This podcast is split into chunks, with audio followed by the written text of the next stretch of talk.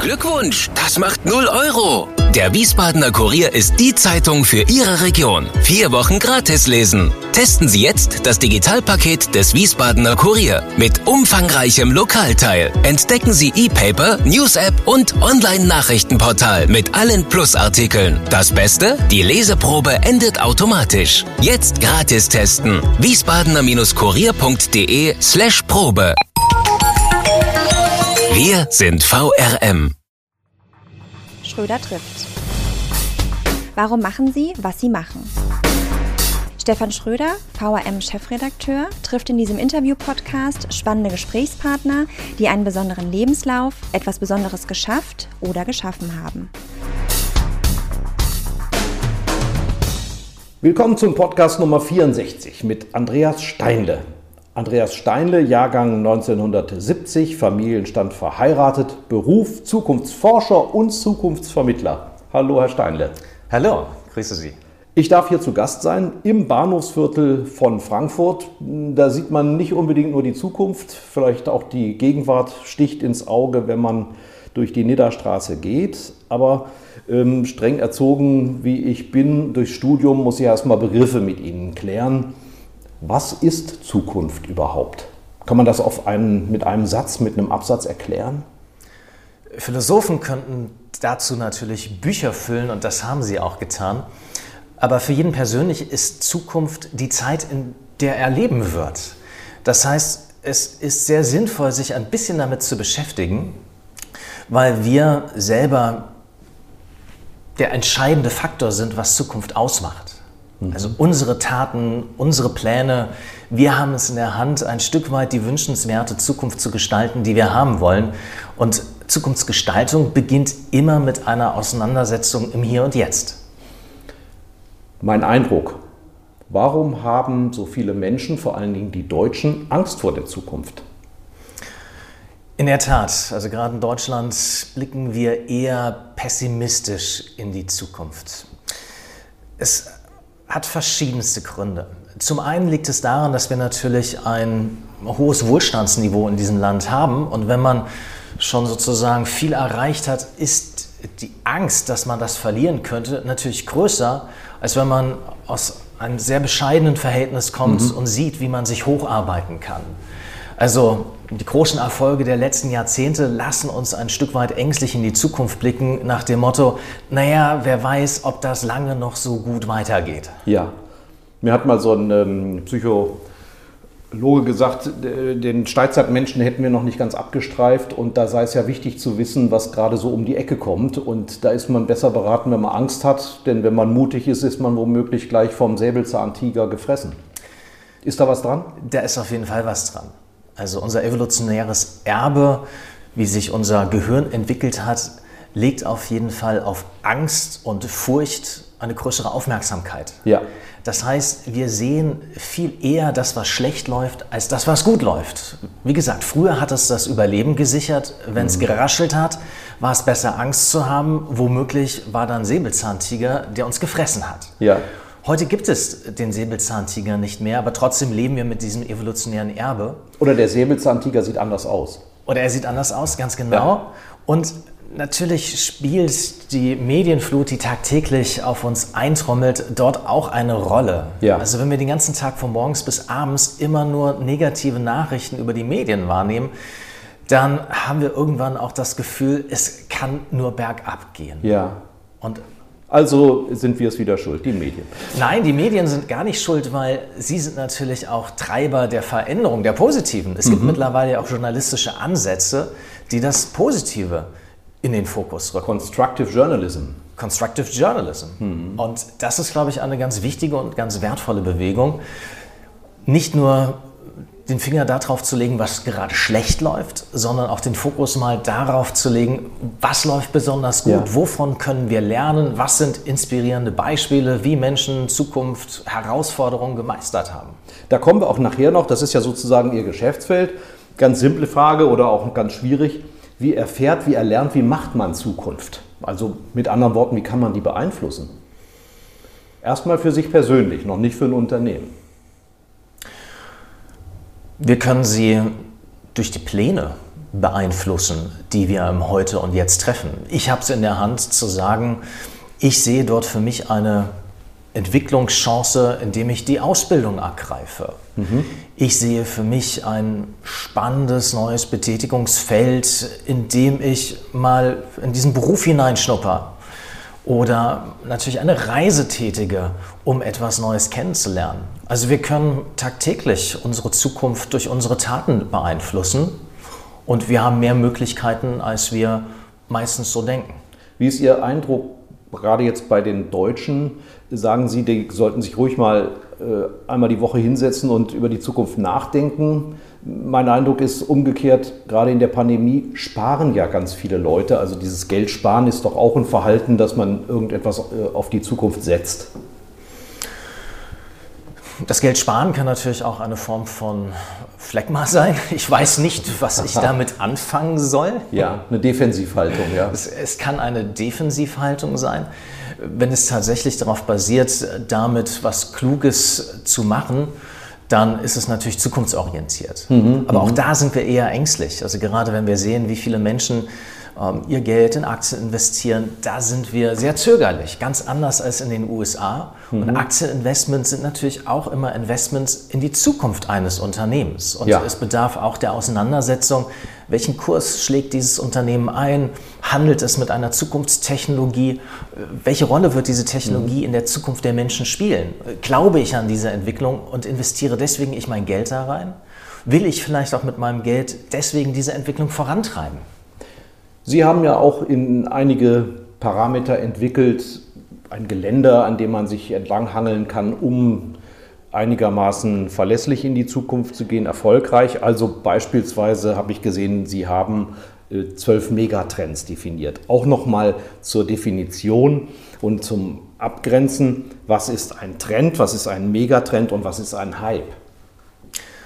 Megatrends sind für uns der Orientierungsrahmen der wichtigste. Megatrends sind große globale Dynamiken. Mhm. Und äh, wir arbeiten mit zwölf dieser großen globalen Dynamiken. Da ist dabei Urbanisierung, genau. Globalisierung, Mobilität. die Individualisierung. Gender Shift habe ich mir gemerkt. Ja, Gender Shift auch mhm. ganz wichtig. Also die ähm, Neudefinition von Rollen, die ja. Geschlechterrollen sind sehr stark im Wandel. Was männlich ist, was weiblich ist, ist heute ganz anders, als das mhm. früher der Fall war. Also wir haben dort viel mehr Freiheiten, Geschlecht selber so auszugestalten, wie wir das möchten. Das ist, wie gesagt, der große Orientierungsrahmen. Das sind die Tiefenströmungen des Wandels. Wir ja. sprechen auch von ihnen als Lawinen im Zeitlupe. Weil anfangs haben wir das Gefühl, da tut sich gar nicht so das viel. Das ist evolutionär, oder? Genau, das ist ja. evolutionär und ganz oft haben wir so eine 1%-Regel. Also mhm. die Megatrends wachsen um 1% pro Jahr. Mhm. Nehmen wir den Gender Shift, also Wandel der Geschlechterrollen. Ja. Frauen haben einen größeren Einfluss in Wirtschaft und Politik. Mhm. Das geht langsam. Also wenn wir uns die DAX-Vorstände anschauen, dann sind die nach wie vor fast nur von Männern besetzt. Nichtsdestotrotz, jedes Jahr kommt so ein Prozent mehr Frauenanteil dazu. Nach zehn Jahren sind es 10 Prozent, nach 20 ja. Jahren sind es 20 Prozent. Und das sind dann schon gewaltige Veränderungen. Und dann beginnen diese Dynamiken ein Momentum zu entwickeln, wo plötzlich auch ein exponentielles Wachstum möglich ist. Ja. Oder um ein anderes Beispiel zu nennen, Mobilität, autonomes Fahren. Mhm. Da arbeiten jetzt seit zehn Jahren gigantische Firmen wie Google dran. Und wir schreiben uns die Finger wund. Ich habe immer noch keinen auf der Autobahn genau, erkannt. Ja? Man mhm. schreibt sich die Finger wund. Es ist noch nicht in unserem Alltag und wir verlieren so langsam das Interesse daran, so nach dem Motto, ja, ja, die sagen jedes Jahr, dass es zum nächsten Jahr kommen wird und da tut sich nichts. Und dann wird man aber feststellen, ja, jetzt hat ähm, mhm. aber Waymo, also die Alphabet Google-Tochter für das autonome Fahren, tatsächlich die Zulassung für fahrerlosen Transportservice in den USA mhm. in einer Stadt bekommen. Und es hat jetzt begonnen. Ja. Und wenn das gut läuft und die haben schon Millionen von Kilometern unfallfrei zurückgelegt, diese Autos, dann werden sehr schnell die nächsten Städte in den USA kommen. Mhm. Wenn die nächsten Städte in den USA dazu gekommen sind, wird man auch irgendwann den Sprung nach Asien, nach Europa gehen. Und dann gehen diese Entwicklungen sehr, sehr, sehr schnell. Vermutlich ist es ja dann auch so, dass dieses Wachstum um 1% ein Durchschnittswert ist. Es gibt ja vermutlich dann auch fast disruptive Sprünge wieder, wo es vielleicht mal in einem Jahr 5 oder 10% in ihrer Messlatte macht, oder? Ganz genau, das sind diese Entwicklungskurven, dass es am Anfang wirklich sehr, sehr langsam geht und dann die Entwicklungskurve steil ansteigt. Also so ein bisschen wie im Infektionsgeschehen mhm. momentan auch. Und deswegen sind Megatrends am Anfang viel zu langsam und dann irgendwann viel zu schnell. Und werden falsch eingeschätzt auch oft? Werden auch falsch eingeschätzt nach dem Motto, naja, bis das wirklich mal Bedeutung hat, da können wir uns in zehn Jahren noch drum kümmern. Digitalisierung bei den Zeitungen. Digitalisierung bei Haben wir jetzt ein Vierteljahrhundert Jubiläum. Ganz genau. Und es wäre natürlich gut gewesen, vor zehn Jahren sich da schon als Pionier zu definieren und ja. zu sagen, äh, auch wenn wir nicht wissen, wie schnell das geht, wir versuchen dran zu bleiben, wir wollen dran bleiben, wir wollen dort Vorreiter sein, wir wollen lernen, weil das ist die beste Absicherung, dann auch vorbereitet zu sein, wenn es wirklich zu einem schnellen, disruptiven Wandel kommt. Das fand ich sehr spannend. Sie haben ein Buch geschrieben, nein, Sie haben viele Bücher geschrieben, aber das neueste, das heißt Zukunftsmut. Mhm. Und äh, da haben Sie ja bestimmte Empfehlungen, auf die kommen wir nachher nochmal, weil es sich ja besonders auf Unternehmen bezieht. Ähm, was ist denn im Unterschied zu dem Megatrend ein Hype? Ist das dann der Hula-Hoop-Reifen oder irgendein Gimmick, was man mal lustig findet, aber einen nicht richtig weiterbringt? Oder wie würden Sie das einschätzen? Das kann man schon ganz gut so definieren. Das sind vor allen Dingen medial hervorgebrachte Phänomene, die kurzzeitig Aufmerksamkeit, Faszination auslösen. Haben Sie ein Beispiel dafür? Ja, vielleicht erinnern Sie sich noch an dieses Phänomen des Planking. Da haben Menschen im Internet ein Brett nachgestellt. Das mhm. heißt, die haben sich mit den Füßen und dem Kopf zwischen zwei Parkbänke gelegt und ein Brett dargestellt. Und das in jeglicher Form und haben dann Fotos von sich gemacht. Ice Bucket Challenge. Die Ice Bucket Challenge, ganz genau. Und das sind solche mhm. medialen Hypes, wo man ja. darauf aufmerksam gemacht wird, weil einfach alle drüber berichten. Ja. Und je mehr drüber berichten, desto mehr denkt man, ich müsste mich auch dafür interessieren. Menschen interessieren sich nun mal dafür, wofür sich Menschen interessieren. Mhm. Und wenn nur zehn Zeitschriften, Zeitungen darüber schreiben, ja. dann hat es die Relevanz. Ja. Aber das klingt natürlich auch genauso schnell wieder ab, weil irgendwann hat man genug davon, irgendwann wird es dann auch langweilig und dann verpufft es eben auch wieder. Die Blase mhm. löst sich mit einem Mal wieder auf. Also den Versuch, die Zukunft vorherzusagen oder sich darauf vorzubereiten, also die, diese, diese Versuchung und äh, diese ähm, Versuche hat es immer gegeben. Mir ist jetzt in Erinnerung so auch so ein wissenschaftlicher oder manche sagen pseudowissenschaftlicher Ansatz mit den Kondratjewschen Wellen, ja. wo also ähm, eine Erfindung ausgelöst hat, einen, einen Arbeitsplatz äh, ja erst Hype, dann Trend und diese Wellen wurden dann auch fortgeschrieben. Da war Kondratjew längst tot, da haben mhm. das seine Schüler immer noch gemacht. Und da hatten wir, glaube ich, also die Elektrifizierung und die Mobilisierung und die Automatisierung und so weiter.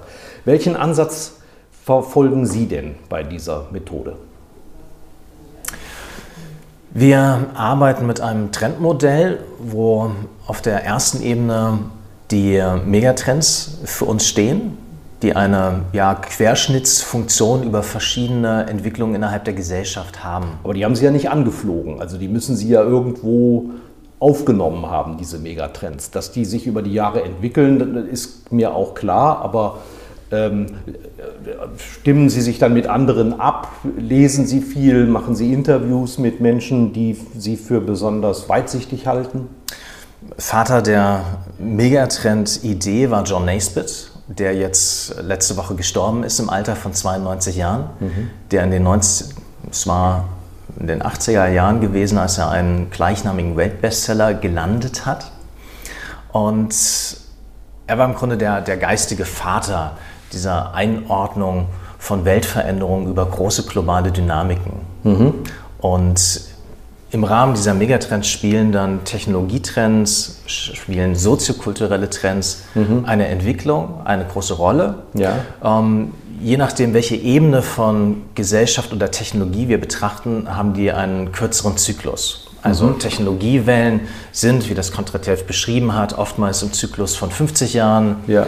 Ähm, soziokulturelle Trends sind häufiger im Zyklus von, von 10 Jahren. Und wenn wir dann so weiter auf die Ebenen von Gesellschaft gehen, Konsumtrends, sind wir dann in einem Zyklus von zwei bis drei Jahren. Und die Megatrends bilden die große Klammer um diese unterschiedlichen Ja. Zyklen von Veränderungen. Und je nachdem, wo wir dann hineinschauen, auf welche Ebene, haben wir schnellere oder weniger schnelle Aktualisierungen. Die Tiefenströmung des Megatrends, die bleibt beständig.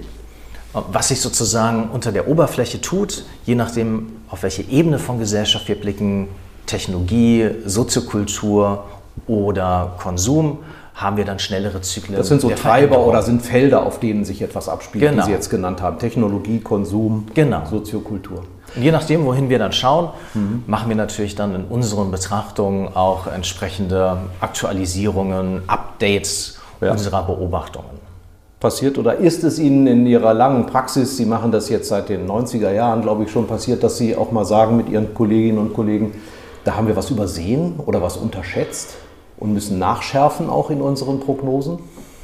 Unterschätzt äh, sicherlich, weil wir sind natürlich genauso Teil einer Gesellschaft, wo wir denken, das dauert jetzt noch ganz, ganz lange. Wir haben auch nicht Corona vorhersehen können. Also da hätten wir auch Aber die gesagt, Gesundheit taucht bei Ihnen auf. Ne? Die Gesundheit taucht auch, aber dass jetzt die digitale Transformation so schnell Ja. geht, so beschleunigt wird, das brauchte dieses externe Event, das brauchte diesen ja, sogenannten schwarzen Schwan, wie es auch schon heißt. Der steht Also, hier, der schwarze Schwan, genau. Wie gehen Sie denn mit sowas um, was von der Seite so reinhaut? Ja, also einen Vulkanausbruch oder eine große, ähm, ja, vielleicht Überschwemmung oder irgendeine andere Naturkatastrophe, die die ganze Welt betrifft. Jetzt haben wir ja, das ist ja eine Naturkatastrophe, von der man, von der Pessimisten, manche Realisten sagen, das kriegen wir auch in der Form nicht mehr so richtig weg, weil die Nähe zu diesen Tieren, die das produzieren, bleibt ja.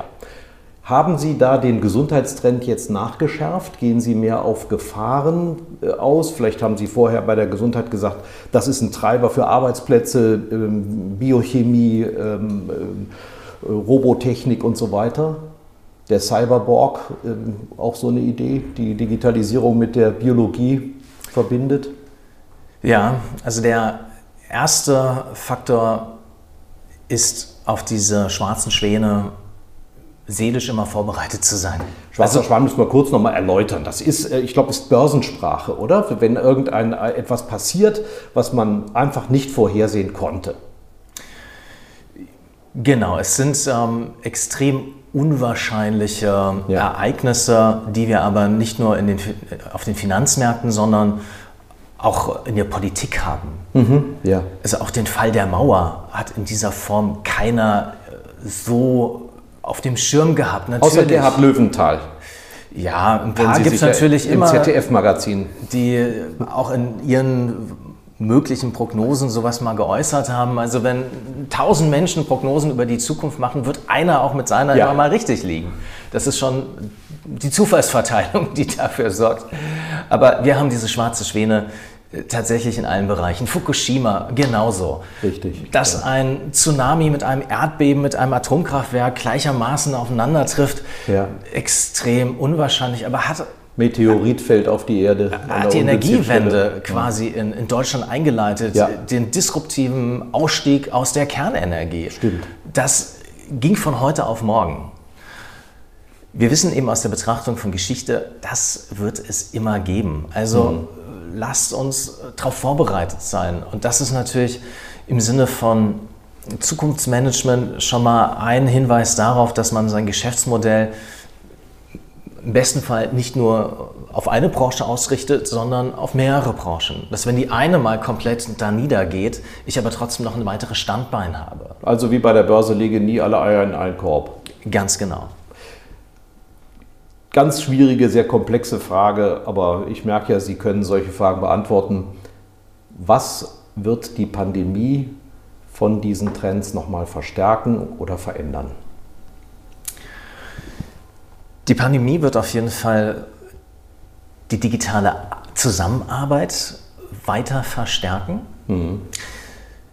Nichtsdestotrotz werden wir nicht aufhören zu reisen. Also gerade nach der Pandemie wird es erstmal einen riesigen Nachholbedarf geben. Die Menschen sind es leid, in acht Stunden Digitalkonferenzen zu sitzen. Sie werden die realen Kongresse wieder lieben, Menschen treffen, Kaffee in der Pause mit Kollegen, sich austauschen.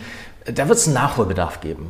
Aber trotzdem wird man natürlich sehen, hm, okay, diese unendlichen Geschäftsreisen, wo man drei Stunden Anreise, drei Stunden Abreise ja. für ein Stunden Meeting, das wird man sein lassen. Mhm. Und natürlich wird auch die Präsenzkultur in den Unternehmen eine andere sein. Mhm. Wir werden trotzdem weiter persönlich zusammenarbeiten, weil kreative Zusammenarbeit auch den persönlichen Austausch braucht. Wird es den Händedruck noch geben in der Form, um mal was ganz Simples zu thematisieren? Der Händedruck wird wieder zurückkommen, ja. ja.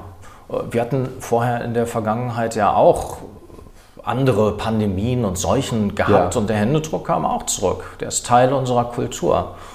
Aber wir werden natürlich äh, danach womöglich öfters unsere Hände desinfizieren und waschen mhm. und ja. der Händedruck wird nicht überall zurückkommen.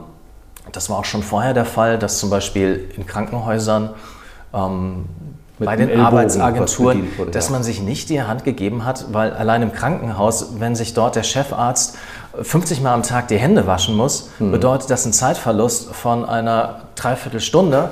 Und dieser Zeitverlust eines Chefarztes, der vielleicht 400.000 Euro im Jahr verdient, mhm. das kann man sich ja ausrechnen, was das pro Tag an Kosten verursacht. Hände waschen ist teuer. Hände waschen ist teuer. Und natürlich auch die Zeit. Also die Zeit könnte er dann ja auch wieder intensiver in Kommunikation investieren. Wir kennen alle und haben geschmunzelt solche Bilder aus japanischen U-Bahnen, wo in der Winterzeit sage ich mal, die Hälfte der Leute Gesichtsmasken getragen haben, weil die einen Schnupfen hatten und aus Rücksicht auf andere ähm, ihre Viren nicht oder ihre Bakterien nicht verbreiten wollten. Könnte Sie sich sowas auch in der westlichen Welt dann vorstellen? Aus Nein. eigenem Antrieb?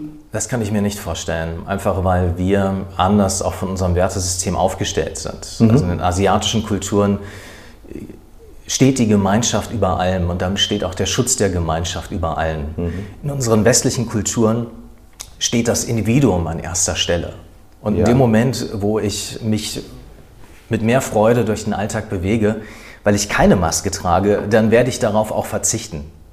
Also man sieht ja auch mhm. in der jetzigen Zeit, die ganzen Corona-Leugner und die, die es als ein Menschen- und Freiheitsrecht sehen, nicht mit einer Maske durch die Welt zu gehen, obwohl sie andere Menschen anstecken, dieser Irrsinn ist ja auch äh, bezeichnend, dass er nur in den westlichen Gesellschaften stattfindet. Mhm. In Asien, da käme ja kein Mensch auf die Idee, dafür zu ja. protestieren, dass es ein höheres Recht sei, keine Maske zu tragen, als andere Menschen zu schützen.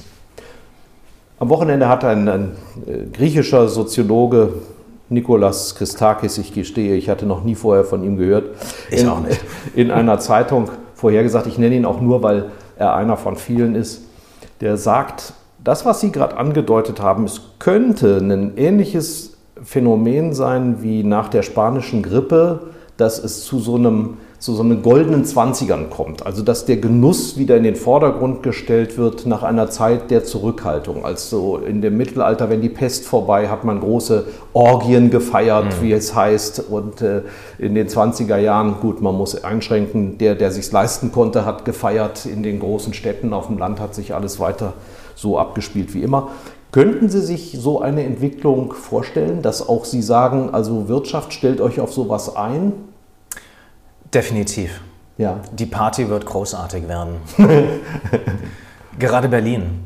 Ja. Das ist nicht zu unterschätzen. Eine Stadt, die von Kultur lebt, eine Stadt, die von Kunst lebt, die vom persönlichen Austausch von kreativen Spinnern im positiven Sinne lebt. Ja. Die haben so einen Nachholbedarf und es werden die besten Partys nach dieser Zeit entstehen und es wird viele neue kreative Ansätze geben. Die Musikszene wird ein Revival erleben. Mhm. Also da bin ich ganz optimistisch. Wir sehen es jetzt schon ein Stück weit auch in den USA. Dort macht sich das Phänomen des Revenge-Shopping breit. Revenge, also, also das ist auf Deutsch Rache. Äh, genau, Revenge ist ich hol mir was Rache. zurück. Hm. Man, man, rächt sich sozusagen für die hm. verlorene Zeit, für die Enthaltung, die man üben musste ja. und gibt jetzt mit dreimal so kräftigen Händen aus. Natürlich auch befeuert durch die Schecks, die an jeden Bürger ja. gezahlt wurden, um die Wirtschaft wieder anzukurbeln.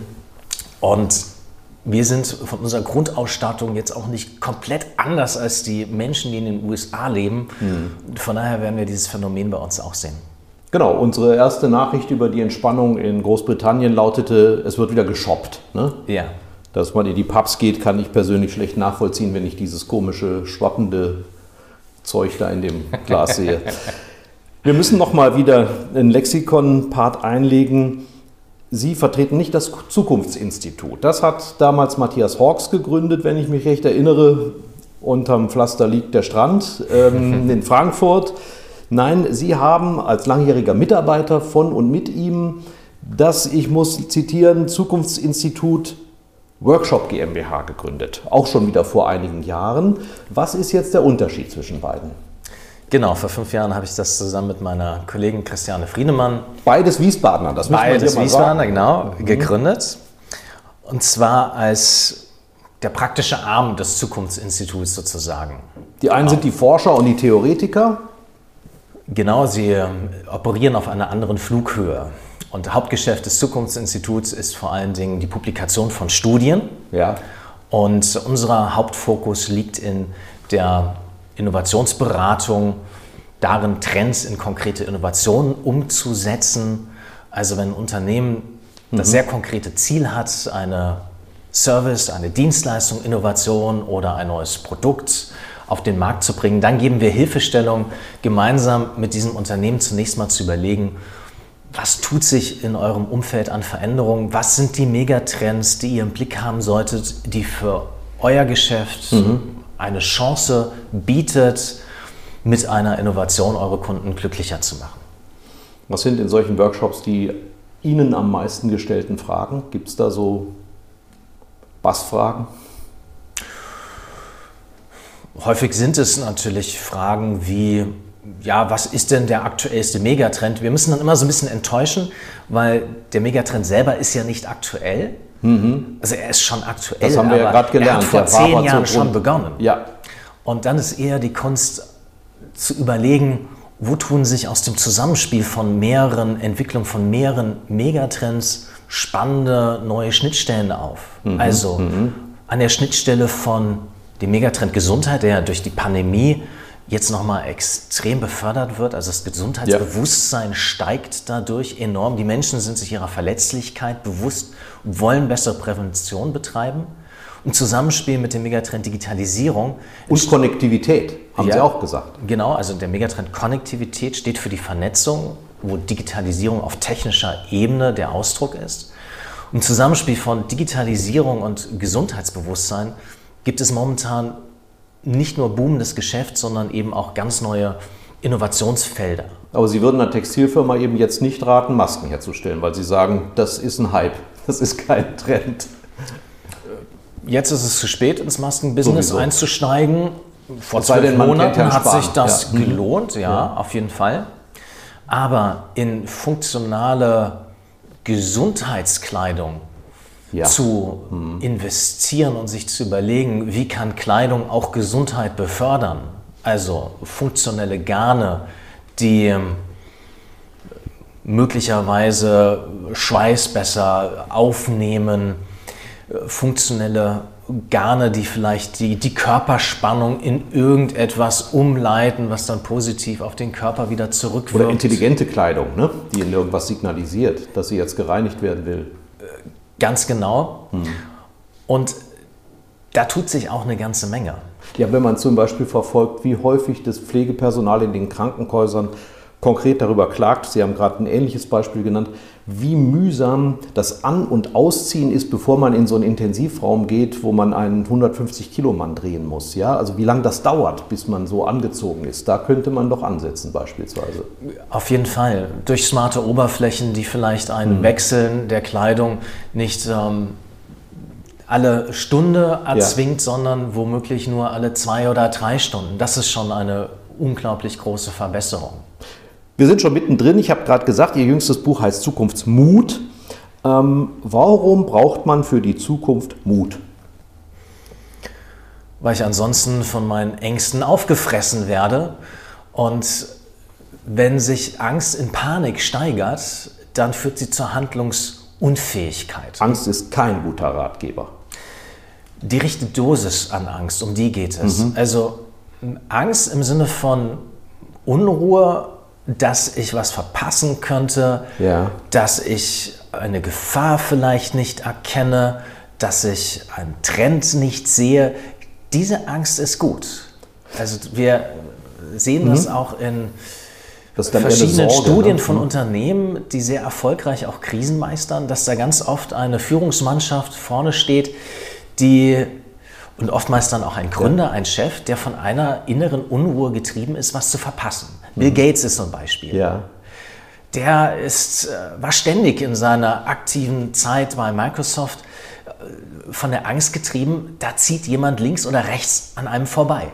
Ähm, Jeff Bezos, der Amazon-Chef, der sagt immer wieder seinen Leuten, denkt dran, eines Tages wird Amazon bankrott sein. Denkt dran, unser Erfolg ist nicht für die Ewigkeit. Ja. Und man kann ihn kaum nachvollziehen, weil kein Unternehmen ist derzeit mächtiger als, als Amazon. Und trotzdem peitscht er diese Botschaft seinen Leuten ein. Und diese, diese produktive Unruhe ja. oder wie Jim Collins das nennt, produktive Paranoia, die ist förderlich. Ja, wobei Sie auch gerade schreiben, im Augenblick des größten Erfolgs ist ein Unternehmen immer am verlässlichsten, weil man die Gefahren nicht mehr sieht. Ganz genau. Nur Panik darf es nicht sein. Also ja. wenn sich das dann in eine Panik hineinsteigert, dann ist es gefährlich. Dann ist man nicht mehr rational. Und natürlich sollte der Optimismus auch überwiegen hm. im Sinne von, ich ähm, habe es ja in meiner Hand, das zu sehen, was dort auf mich zukommt und ich habe es in meiner Hand, daran auch etwas zu ändern, den Lauf der Dinge zu beeinflussen. Denn auch das zeichnet die sehr erfolgreichen Unternehmer, Unternehmerinnen aus, dass sie niemals die äußeren Umstände verantwortlich für die Geschicke ihres Unternehmens machen. Die ja, sagen nie, wenn es schlecht geht. Es geht jetzt den Bach runter und es liegt an Corona, sondern die sagen, hm, okay, es wird den Bach runtergehen, wenn ich jetzt nicht die Maßnahmen ergreife, mhm. mhm. mich so zu digitalisieren, dass ich trotzdem ja. an meine Kunden verkaufen kann. Und das unterscheidet sie. Eine der Thesen, wo ich mich selbstkritisch mal selten selbstkritisch wiedererkannt habe, war ja, also deutsche Firmen produzieren schon eine ganze Menge Ideen, aber bis, es, bis daraus funktionierende Innovationen werden, das klappt nicht oft genug. Und da sind Sie dann auch Helfer. Woran liegt diese Umsetzungsproblematik? Sie hat verschiedene Gründe. Zum einen haben wir einen hohen Anspruch an Perfektion in Deutschland. Also mhm. gerade die deutsche Ingenieurskunst ist eine, die immer nach Perfektion strebt. Mhm. Das hat auch viel Gutes. So konnten sich ja auch aus Deutschland heraus Weltmarktführer in ihren Nischen entwickeln. Das ist so die, der Maschinenbau dann. Ne? Ja, weil mhm. sie die beste Maschine für das Zerschneiden von Schaumstoff, Matratzen auf den Markt gebracht haben. Und die verkaufen sie, diese Maschine, weltweit. Ja. Aber dieser Anspruch an Perfektion hindert natürlich in einer sehr schnelllebigen Zeit, und wir haben heute eine schnelllebige Zeit, weil der Wettbewerb natürlich auch größer geworden ist. Das heißt, ich muss auch schneller mit Innovationen auf den Markt kommen, weil sonst tut es der Konkurrent mhm. aus Asien oder aus den USA. Und das erfordert natürlich einen anderen Umgang mit Perfektion. Also schneller auch mal mit nicht ganz so perfekten Produkten experimentieren, um herauszufinden, was das Perfekte ist. Das ist dieses Modell vom Silicon Valley. Ne? Ich erkenne ein Problem, was das die Kunden haben und ich löse es vielleicht sogar mit ihnen zusammen, indem sie mir rückmelden, wo ich noch Fehler mache bei der Lösung. Ganz genau. Es ist vor allen Dingen auch der Ansatz mit den Startups arbeiten, mhm. weil sie gar nicht anders können, weil sie gar nicht das Geld haben, zwei Jahre in die Perfektion eines Produktes zu investieren. Mit 1000 oder 2000 Leuten. Deshalb genau. muss man diese Beiboot. Sie, sie, müssen haben. einfach schneller sein und mhm. ja, mit, mit vielen Experimenten schnell starten, um dann schneller auch aus den Fehlern zu lernen, um daraus ein gutes Produkt zu machen.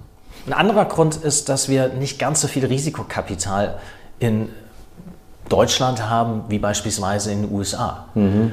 Also es hat sich zwar viel getan in den letzten Jahren, auch viel Positives. Es gibt mittlerweile mehr Risikokapitalgeber und auch solche Shows wie die Höhle der Löwen ja. motivieren natürlich auch Menschen dazu, mit einer Idee nach draußen zu gehen und Risikokapital einzusammeln. Mhm. Also da hat sich viel getan. Berlin ist mittlerweile Start-up-Hochburg und wir haben Einhörner, also Startups mit einer Milliardenbewertung, die aus Berlin entstanden sind.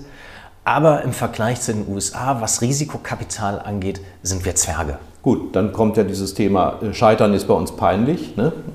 Genau. In Amerika ist es zwar auch kein Orden, den man dann angesteckt bekommt, aber man redet darüber und versucht es dann wieder neu.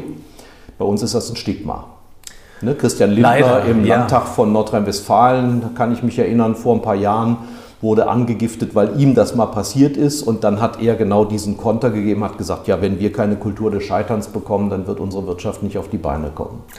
Und da hat er auf jeden Fall auch recht. Wir dürfen eben auch Scheitern nicht als äh, im absoluten Sinne betrachten, sondern bei diesem einen Experiment, bei diesem Versuch bin ich gescheitert. Aber das, was ich dabei gelernt habe, ist so wertvoll gewesen, mhm. dass, es mich, dass es mir den nächsten Erfolg ermöglicht. Als Person bin ich nicht gescheitert. Ganz genau. Und äh, auch wenn ein Unternehmen scheitert, muss es nicht heißen, dass die Idee dieses Unternehmens komplett gescheitert ist. Es braucht vielleicht einen zweiten und dritten Anlauf. Und genau dafür haben wir solche Instrumente wie Risikokapital.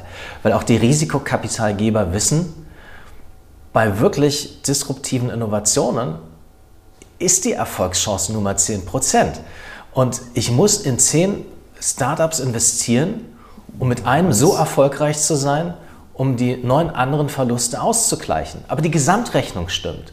Und sie stimmt für die Investoren und sie stimmt aber auch für die Startups. Und auch für die neuen Startups, die gescheitert sind, hat das auch gestimmt. Weil auch sie konnten ja nur diesen Weg gehen. Was Sie schildern, ist der idealtypische Fall, ich nenne das jetzt mal das Labor. Ähm, hier ist Geld, das hat jemand übrig oder er möchte es investieren. Da sind junge Leute oder auch Mittelalte, die etwas gründen. Aber der Normalfall ist ja ein anderer. Ich habe ein Unternehmen, das einigermaßen gut funktioniert und dann lese ich aber, wenn ich mich nicht vertan habe, von den 500 wichtigsten Firmen im Forbes-Index der 50er Jahre sind 90 Prozent aus dem Markt verschwunden die gibt es nicht mehr. Also das, was ja. damals, äh, so ich sag mal, die gibt es, glaube ich, noch. General Electric war der, das wertvollste Unternehmen, abgelöst von Apple und anderen jetzt. Mhm. Das heißt, die, die Herausforderung ist ja eher in der deutschen Wirtschaft. Ich habe ein einigermaßen funktionierendes Geschäftsmodell, aber ich muss wie der Bezos sagen, ähm, wir werden eines Tages arm sein. Wie kriege ich aus dem laufenden Betrieb denn hier eine Innovation oder eine Geschäftsfeldabsicherung hin, die zukunftssicher ist? Das ist eine große Herausforderung. Da muss man den Steinler engagieren. Ja, Jetzt machen wir hier den Werbeblock auf. Ich ahne es. es, ist, es gibt ein wundervolles Buch dazu und äh, eine große Forschung von äh, Clayton Christensen, ein Harvard-Professor, der im Bereich der Innovationsforschung hierzu viel geschrieben hat und ein tolles Buch namens Innovators Dilemma geschrieben hat. Mhm. das erwähnen Sie hier auch, ja. Was genau dieses Dilemma beschreibt. Ein großes Unternehmen tut sich unendlich schwer damit, weil es, der Markt ist quasi immer zu klein, um mit etwas Neuem zu starten. Wenn ich im Bereich der 20 äh, Millionen oder 100 Millionen Umsätze einen Markt bediene und ich habe eine neue Idee, die dann aber vielleicht nur eine Million macht, dann passt das schlecht in die Strukturen, weil die Perspektive wird immer sein, das rechnet sich nicht. Und dann kommen so schreckliche Empfehlungen für mich. Kill your business. Ja. ja. Natürlich kommt der Nachsatz, ehe es andere tun. Ja? Also man muss sich selber in einer gewissen Form auffressen, kannibalisieren. Ja, die einzige Chance, die ich habe, ist tatsächlich, sich zunächst mal dieses Dilemmas bewusst zu werden. Mhm. Und dieses Dilemma zu verstehen, warum die Haltung so ist, wie ich sie habe. Ja warum ich mich so schwer tue damit. Mhm. Und wenn ich das einmal verstanden habe, dann kann ich natürlich auch aktiv etwas dagegen tun. Dass ich sage, es muss zwangsläufig so sein, dass es erstmal ökonomisch keine Rolle spielt. Es muss erstmal so sein, dass es auch intern angefeindet wird, mhm. weil es bedroht das etablierte ähm, Geschäft. Alle werden das schlimm finden, was diese Spezialtruppe dort macht. Das heißt, ich habe eigentlich nur eine Chance, wenn ich als Chef sage, ihr als Spezialtruppe, die das Neue vorantreibt, ihr dürft jetzt Geld verbrennen, mhm. ihr dürft scheitern, ihr dürft von allen gehasst werden. Ich gebe euch die sogenannte psychologische Sicherheit. Das hat Google herausgefunden in Studien. Das, das ist das Kapital. Ne? Psychological ne? Safety, also ja. diese Sicherheit, die ein Innovationsteam verspürt, auch scheitern zu dürfen, dass ja. es die hat.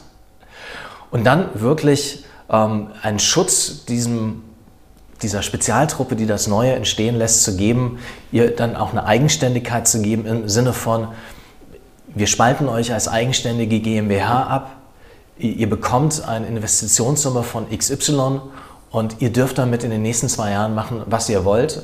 Und wenn ihr scheitert, ist das auch in Ordnung, weil... Habe ich euch trotzdem lieb. Ich habe euch dann trotzdem lieb, ja. gehört dazu. Und auch da gibt es durchaus tolle Beispiele. Also Klöckner ist so ein mhm. Beispiel dafür. Köln. Mhm. ein Stahlhandelsunternehmen und keine Branche ist tradierter als der Stahlhandel. Ja. Also da wurden und werden heute noch Aufträge übers Fax abgewickelt. Und da ist der Chef vor vielen Jahren ins Silicon Valley gereist, um sich inspirieren zu lassen, weil er gesehen hat, die Welt verändert sich, wir haben plötzlich neue Online-Marktplätze wie Amazon. Und er kam dann ja, mit vielen Gesprächen zurück, wo ihn Menschen, Start-up-Gründer aus dem Silicon Valley gefragt haben, du sag mal, nutzt ihr eigentlich Daten vor euer Business? Ihr seid ja in der Baubranche, Wetter hat einen riesen Einfluss, das ist doch ein Schatz. Warum ähm, nutzt ihr das nicht viel intensiver? Und so kam er ins Nachdenken und hat dann erstmal zwei Leute abgestellt in Berlin in einen Coworking Space, die sich über die Digitalisierung des Stahlhandels Gedanken mhm. machen sollten. Eine Plattform praktisch gegründet. Das dann. kam später erst. Mhm. Erstmal haben nur zwei Leute sich Gedanken machen dürfen. Und dann kam die Idee ja, zu einem eigenen Online-Marktplatz, ja. wo eben auch Stahlprodukte bei Klöckner digital gehandelt wurden. Dann kam die Idee, lasst uns diesen Marktplatz öffnen für Zulieferer, die angrenzende Produkte auch handeln. Lasst uns in die Richtung denken, der Amazon für Stahlhandel zu werden, wo wir das komplett öffnen. Mhm. Mittlerweile ist die Truppe eine eigenständige Firma, die als Geschäft auch das Beratungsgeschäft macht, andere Unternehmen zu beraten, wie sie ihr Business digitalisieren. Aber es ging nur mit dem Chef, der wirklich den Menschen die Freiheit gegeben hat, der investiert hat und der die schützende Hand drüber gehalten hat. So, der Chef, der klassische deutsche Chef. Also die Frage zielt jetzt darauf ab, welche Hemmnisse hat die soziale Zusammensetzung der Chefetage in Deutschland. Also Sophie Passmann würde sagen, das sind lauter weiße alte Männer, die im Schnitt zwischen 50 und 60 Jahre alt sind. Ich, ich, ich wage mal eine Einschätzung, da ist man schon so ein bisschen vorsichtiger man hat ja einiges auch an Rückschlägen erlebt. Der Mut lässt vielleicht nach. Man, man geht auch in Richtung äh, zu Hause ein bisschen auf Sicherheit, äh, nimmt nicht mehr einzelne Aktien ins Portfolio, sondern Fonds oder mischt da noch ein bisschen Rentenpapiere bei. Ist das nicht auch, ich, ich meine, ich weiß nicht, wie es in Amerika ist, ob da so viel Jüngere rangelassen werden und schon gar nicht in asiatischen Ländern. Aber äh, wie, wie ähm, reden Sie da mit Unternehmen? Hat, sagen Sie, das ist eure Entscheidung oder empfehlen Sie da eine andere Durchmischung auch des Personals? Diversifizierung, äh, junge Leute vielleicht auch mit migrantischem Hintergrund, weiblicher Anteil war ja gerade schon mal Thema. Würde das helfen? Wäre, das, wäre man dann wagemutiger, ohne jetzt riskant zu werden? Das hilft auf jeden Fall und von daher empfehlen wir das auch sehr. Und alle Studien zeigen das auch sehr eindeutig, dass die Diversität eines Teams auch nachhaltig zum Erfolg eines Unternehmens beiträgt, weil eine größere Perspektivenvielfalt herrscht. Ja. Wichtig ist nicht Diversität nicht nur im Sinne von kulturellen Hintergrund zu denken, sondern auch vom mentalen Hintergrund. Mhm. Also Neurodiversität. Ja. Das ist es, was es im Grunde ausmacht. Haben Sie ein Beispiel dafür? Wie, ja. wie jetzt ein abgespaceter Typ aussieht, den man vielleicht nicht unbedingt da mit Führungsaufgaben ein, ein, betraute? Ein sehr schönes, konkretes Beispiel, nämlich die Firma Auticon, die auch einen Sitz hier in Frankfurt hat, die Autisten und Autistinnen ja. in Teams vermitteln für Digitalisierungsprojekte. Mhm. Weil das spezial begabte Menschen sind, ja. die unglaublich toll mit Informationen, mit Daten umgehen können, die müssen einen Fehler nicht suchen, die sehen den innerhalb einer Sekunde. Mhm. Die sind mit Begeisterung an diesen Arbeiten dabei und die werden zu ganz normalen Tages-Consulting-Sätzen in Firmen vermittelt. Ja. Und die Erfahrung, die die Firmen machen, es tut unglaublich gut, so einen besonders begabten Menschen, mhm. einen Autisten im Team zu haben. Weil mhm. Sind alle gezwungen, viel klarer zu kommunizieren. Weil das ist etwas, was ähm, Autisten Ein, eindeutig benötigen. Ja. Nämlich klare Kommunikation. Nicht unterschwellige Vorwürfe, nicht versteckte Botschaften. Hm. Das fällt Autisten sehr schwer wahrzunehmen. Aber genau deswegen müssen sich alle bemühen, klarer und besser miteinander zu kommunizieren, sich an Absprachen zu halten. Mhm. Und so verbessert sich die Teamleistung als solches in den Unternehmen. Schönes Beispiel. Und das zeigt, dass Neurodiversität ähm, die Empathie erhöht, die Kommunikation verbessert und letztlich die Menschen auch glücklicher macht, weil sie besser zusammenarbeiten. Das erinnert mich an einen Ausspruch von Bischof Kamphaus vor vielen, vielen Jahren mal in Limburg, ein sehr bekannter, sehr beliebter Geistlicher, der jetzt im Vinzenzstift in Aulhausen inmitten von Menschen mit Handicaps lebt und sagt, die stehen im Mittelpunkt mit ihren ganzen Einschränkungen, der eigentlich ein Vorteil ist, weil sie andere Dinge besonders gut können. Sie können sich gut über Zukunft ausdrücken. Jetzt wollen wir mal sehen, wie Sie die ähm, einschätzen, zu was Sie sich bekennen. Ich habe mal vier Zitate zum Thema Zukunft willkürlich zusammengesucht und bitte Sie einfach mal mir zu sagen, welche, welcher Ausspruch Ihnen davon am meisten gefällt oder am meisten zusagt. Future is an attitude. Nichts sagen. Wir kommen gleich zur Auflösung. Wer die Vergangenheit nicht kennt, kann die Gegenwart nicht verstehen und die Zukunft nicht gestalten. Das dritte Zitat. Der Glaube an eine größere und bessere Zukunft ist einer der mächtigsten Feinde gegenwärtiger Freiheit. Last but not least, die Zukunft soll man nicht voraussehen wollen, sondern möglich machen. Mit was können Sie sich am meisten, was kommt Ihren Ansichten, Ihrer Erfahrung am nächsten, sagen wir mal so? Der vierte Ausspruch. Die Zukunft soll man nicht voraussehen wollen, sondern möglich machen. Das war Antoine de Saint-Exupéry, mit dem der Autor des kleinen Prinzen. Äh, Das erste ist eher banal. Sie haben gelächelt. Kennen Sie den? Äh, Future is an Attitude. Den kannte ich tatsächlich Den habe ich gestern aus der Audi-Werbung ausgeschnitten. Äh, Für ein Elektroauto, das genauso aussieht wie die anderen Boliden, die man sonst so sieht. Ähm, Wer die Vergangenheit nicht kennt, das ist der Historiker Dr. Helmut Kohl, 1995, also nach dem Fall der Mauer. Ja. Und äh, derjenige, der vor, der vor dem Blick auf die Zukunft äh, für, in der Gefahr für die Freiheit warnt, ist Aldous Huxley. Schöne neue Welt. Fand ich auch ganz interessant. Ja. Äh, Wir machen gleich äh, weiter mit den Herausforderungen. Es gibt eine beliebte Rubrik bei meinem Podcast, die heißt Auf ein Wort. Die Bedingung, die Spielregel lautet, sechs Fragen möglichst kurz, im Idealfall mit einem Wort zu beantworten. Sind Sie bereit, Herr Steinle? Ich bin bereit. Vor was haben Sie am meisten Angst? Krankheit. Kennen Sie die Fragen schon? Nein. Was ist eine Sünde wert? Eine gute Gelegenheit zu verpassen. Jeder Mensch ist eitel. Woran erkennt man das bei Ihnen? Zu oft in den Spiegel schauen? Wie viele Spiegel haben Sie zu Hause? Auch nicht so viele, aber naja. Gut. Welcher Mensch ist Ihr Vorbild? Mein Vater. Können Sie es kurz begründen? Ja, mein Vater war unglaublich neugierig und er hat ganz, ganz viel ausprobiert. Und er war sich für nichts zu schade, wirklich auch äh, dabei auf die Nase zu fallen. Also er hat ganz viele Hobbys, die unterschiedlichsten gehabt. Er ist im Flugzeug geflogen, er hat getanzt, er ist geritten, er ist fürchterlich vom Pferd gefallen, hat es dann sein gelassen, aber er hat alles ausprobiert. Und er lebte in Wiesbaden. Und die meiste lebte- Zeit. Ja, ja, auf jeden Fall. Und er ist nach Bhutan gereist. Und diese Neugierde, die hat ihn niemals, niemals losgelassen. Und Mhm. das fand ich ganz, ganz wundervoll. Der Exkurs musste sein. Was hätten Sie beruflich statt Ihrer aktuellen Tätigkeit gerne gemacht? Winzer. Echt? Winzer, ja? Ich liebe Wein. Ich bin ja aus Wiesbaden. Von daher bin ich mit der Nähe des Rheingaus aufgewachsen. Kann nur der Rheingauer Winzer dann sein, ja? Ihr, der Rheingauer Riesling ist natürlich der beste Wein der Welt. Ihr größter Wunsch fürs Alter? Noch spannende Sachen zu entdecken, äh, viel von der Welt zu sehen, zu reisen, lange gesund zu bleiben, um das alles machen zu können. Ja, und äh, glücklich mit meiner Frau weiter ein schönes Leben leben zu können. Ich dachte jetzt, Sie sagen in Eltville auf einer Parkbank sitzen und Riesling schlürfen. Aber von wegen. Zeitweise ist das nicht das Schlechteste, aber ich kann mir noch Spannenderes vorstellen. Prima. Vielen Dank. Sie haben kurz geantwortet, ich habe zu lang gefragt. Wie kommt man dazu, die Zukunft zu erforschen als Beruf? Wie ist Ihnen das passiert?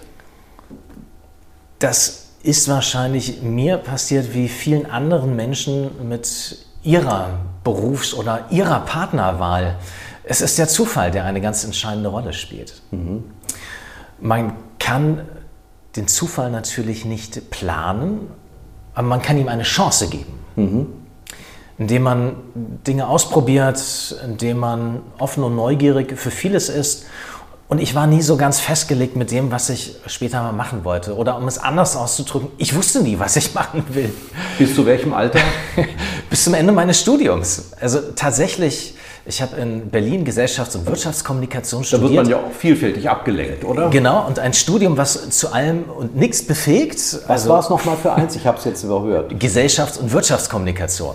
Mhm. Einige sind danach in den Journalismus gegangen, andere in die Medienwirtschaft. Dritte sind arbeitslos geworden. Viele sind arbeitslos, andere sind arbeitslos geworden. Also nicht so ganz klar, was man damit macht. Ganz viele sind auch in die Werbung gegangen. Ah ja. Mhm. Und ähm, ich konnte mich nie so recht entscheiden. Ich fand Journalismus spannend, ich fand Medien spannend, ich fand Werbung spannend, aber äh, alles so für sich war auch noch nicht das, das absolut Beste für mich. Und durch einen Zufall bin ich dann zum Hamburger Trendbüro damals gekommen. Mhm. Also ich habe vor viele Praktika in Kulturinstitutionen und in Medien gemacht. Sagen Sie ein paar Beispiele, was Sie besonders fasziniert hat dabei? Ja, ich habe zum Beispiel ein Praktikum für die Potsdamer Morgenpost gemacht. Und ich habe es geliebt, rauszufahren zu Außenterminen. Ähm, Auch wenn Sie die Menschen nicht verstanden haben. Ganz genau. Also ich, durfte einmal über eine Auktion von Rindern und äh, Kühen und Stieren berichten, habe im falschen Moment die Hand gehoben und tatsächlich sagte der Auktionator, und hier das äh, hornlose Kalb XY zum Preis so und so in diese Richtung. Ach ja. Ich wurde zum Glück dann wieder überboten. Ja. Aber das waren natürlich sehr aufregende Momente und das habe ich wirklich geliebt. Also auch mhm. mit, äh, mit Menschen ganz unterschiedlicher Herkunft sprechen zu können und dann einen Bericht zu machen, der in der Zeitung steht. Das hat mich wirklich begeistert und Spaß gemacht. Aber Kultur fand ich genauso spannend. Ja. Und so habe ich eben auch bei verschiedenen Kulturinstitutionen in der Öffentlichkeitsarbeit Praktika gemacht. Haus der Kultur in der Welt in Berlin zum Beispiel. Ja. Mhm.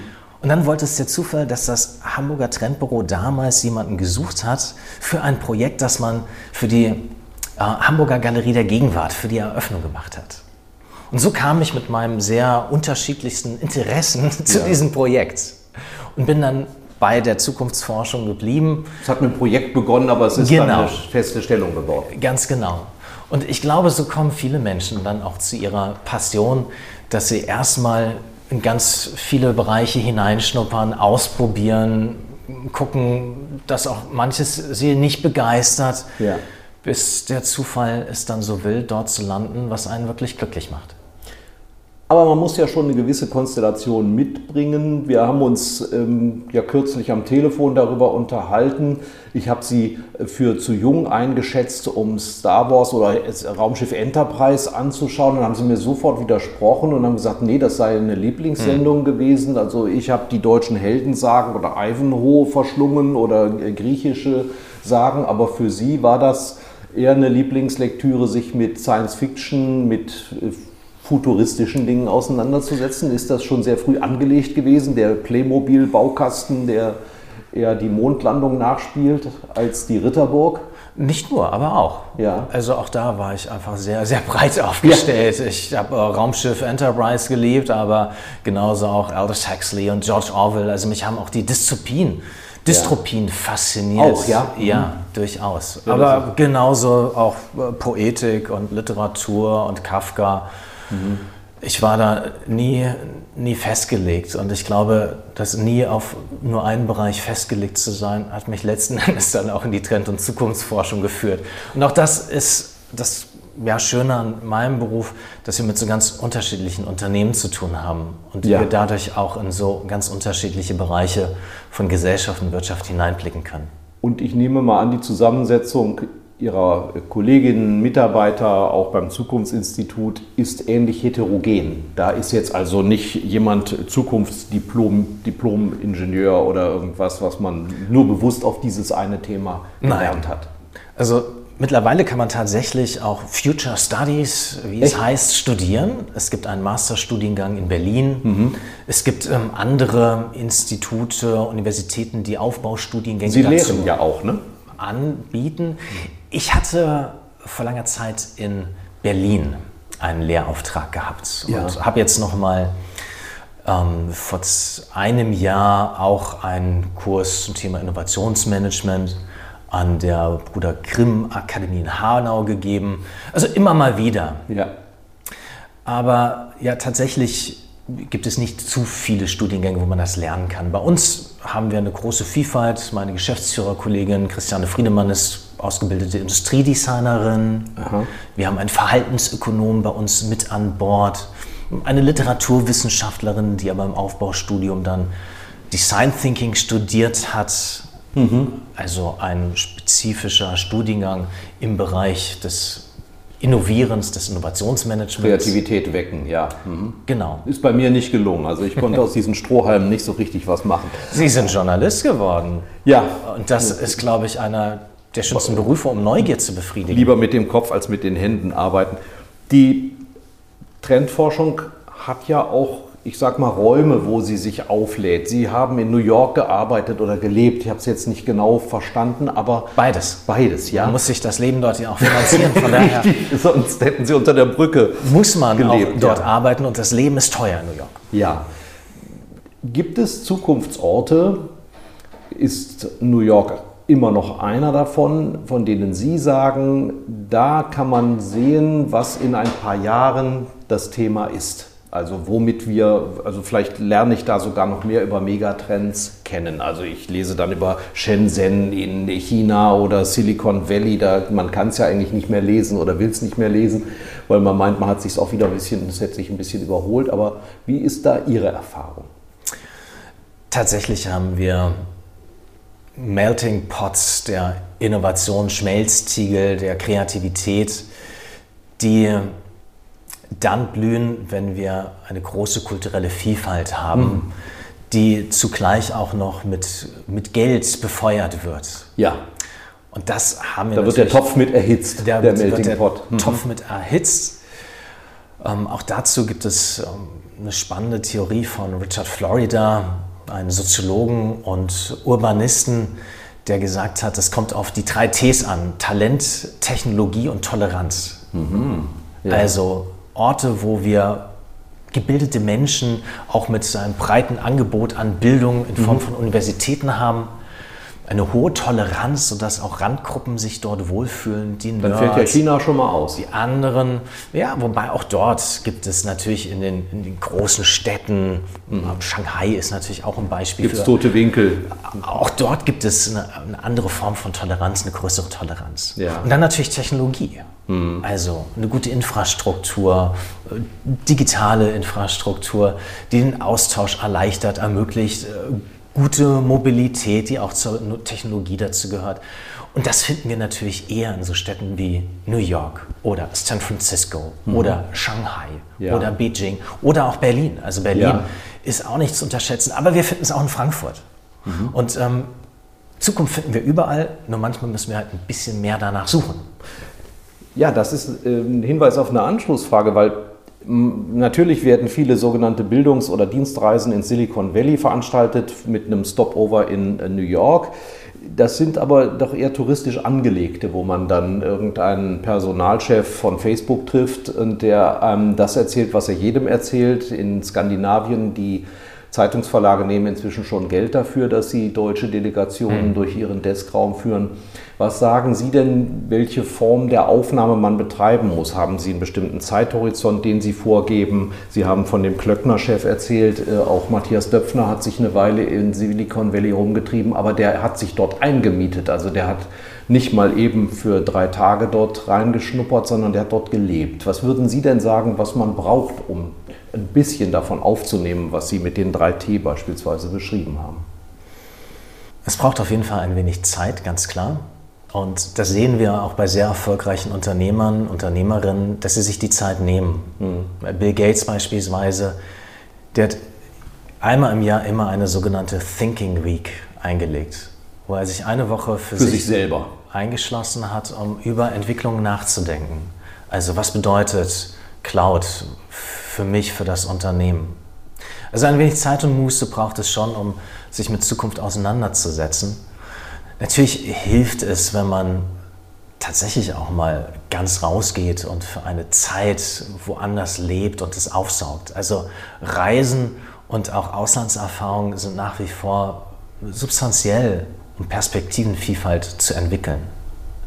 Aber man kann auch eine ganze Menge durch sehr gezielte Austauscherlebnisse auch im nahen Umfeld machen. Und ähm, das bieten wir zum Beispiel an mit Trendexpeditionen. Wir hatten kürzlich eine Wohnungsbaugesellschaft bei uns, die zwei Vorstände, mit denen wir eine Trendexpedition durch Frankfurt gemacht haben und uns innovative Wohnprojekte angeschaut haben. Ich dachte, da fährt man nach Wien. Wien ist auch eine Reise. Nicht nur, weil Herr Hawks dort lebt, nein, das ist ja auch äh, ein äh, sehr innovativer Ort, ne? Für, gerade was Wohnen angeht. Ja, aber man muss halt schauen, was sind die Interessen ja. und ähm, was lässt sich auch in der momentanen Situation realisieren. Ähm, wir haben noch die Reisebeschränkungen, von daher sind wir natürlich auch ein bisschen eingeschränkt. Mhm.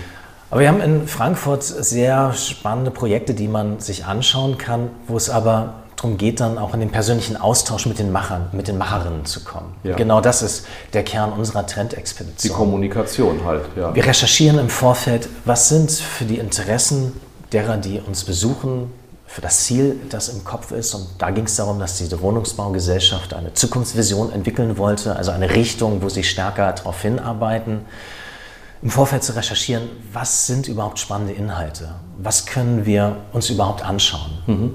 Dann recherchieren wir, nehmen Kontakt auf mit den Akteuren, die dahinter stehen, machen eine Tourroute, machen die Termine und stellen sicher, dass wir in einen persönlichen Austausch miteinander kommen. das ist sehr bereichernd. Wie laden Sie sich selber denn auf?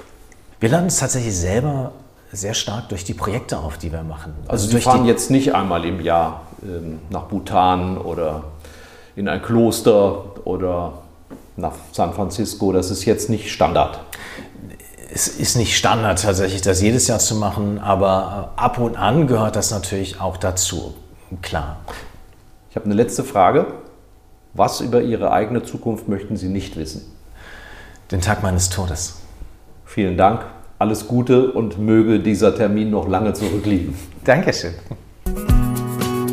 Das war die heutige Ausgabe von Schröder trifft, unserem Interview-Podcast mit Stefan Schröder, VRM-Chefredakteur. Ihr wollt noch mehr spannende Geschichten, Reportagen und News aus eurer Region? Dann probiert doch einfach mal unser Plus-Angebot aus. Einfach reinklicken unter vrm-abo.de slash podcast.